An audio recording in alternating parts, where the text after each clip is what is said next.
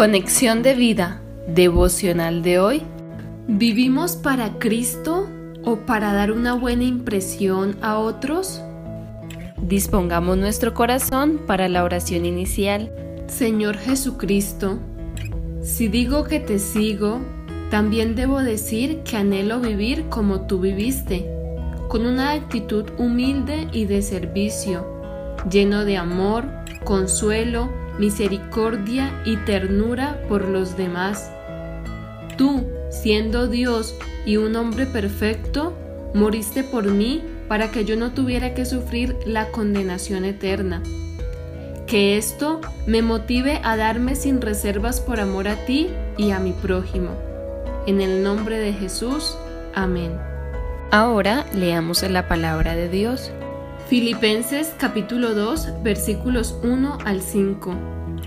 Por tanto, si hay alguna consolación en Cristo, si algún consuelo de amor, si alguna comunión del Espíritu, si algún afecto entrañable, si alguna misericordia, completad mi gozo sintiendo lo mismo, teniendo el mismo amor, unánimes, sintiendo una misma cosa. Nada hagáis por contienda o por vanagloria, antes bien con humildad, estimando cada uno a los demás como superiores a él mismo, no mirando cada uno por lo suyo propio, sino cada cual también por lo de los otros. Haya pues en vosotros este sentir que hubo también en Cristo Jesús.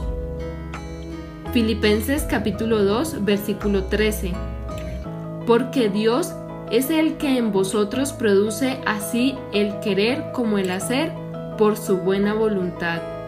La reflexión de hoy nos dice, hoy deberíamos preguntarnos, ¿estamos viviendo para Cristo o para dar una buena impresión a los demás?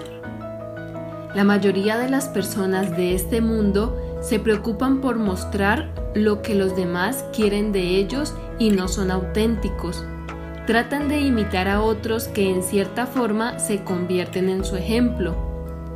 Si el Señor Jesucristo viviera en este tiempo junto a nosotros, sería el mismo de siempre, como lo dice su palabra en Hebreos 13:8. Jesucristo es el mismo ayer y hoy y por los siglos. Él no guardaría las apariencias, mostraría su abundante amor y compasión por las personas no buscaría su propia satisfacción, sino el bienestar de los demás. Para un mundo egoísta y carente de amor, donde la gente excusa su egoísmo, orgullo y maldad, reclamando sus derechos, Jesús no sería una persona normal. Pablo hoy nos llama a la unidad espiritual como la Iglesia de Jesucristo que milita en este siglo XXI somos los representantes de Cristo en este tiempo. Él es la cabeza y nosotros su cuerpo, y nos dio su naturaleza divina para manifestarlo a través de nuestras vidas. Pablo también nos dice que si hay algún descanso, algún consuelo de amor, alguna comunión en el Espíritu, si algún afecto entrañable, si hay alguna misericordia, compasión y ternura, es por nuestra unión con Cristo.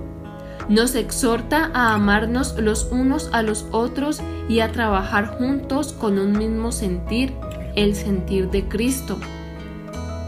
Si no estamos experimentando descanso, consuelo, comunión, compasión y ternura, es porque no estamos permitiendo que Cristo viva a través de nosotros. Él es quien puede unificarnos, para que tengamos una sola mente y un solo corazón. A veces sucede lo contrario porque estamos llenos de soberbia, discordia y porque queremos satisfacernos a nosotros mismos sin que nos importen los demás. Considerar a los demás como superiores a nosotros mismos nos une al sentir de Cristo, siguiendo su ejemplo de humildad, como dice Filipenses 2, 6 al 7, el cual siendo en forma de Dios, no estimó el ser igual a Dios como cosa a que aferrarse, sino que se despojó a sí mismo, tomando forma de siervo, hecho semejante a los hombres. estuvo dispuesto a negar sus derechos por obediencia a su Padre y por amor a nosotros.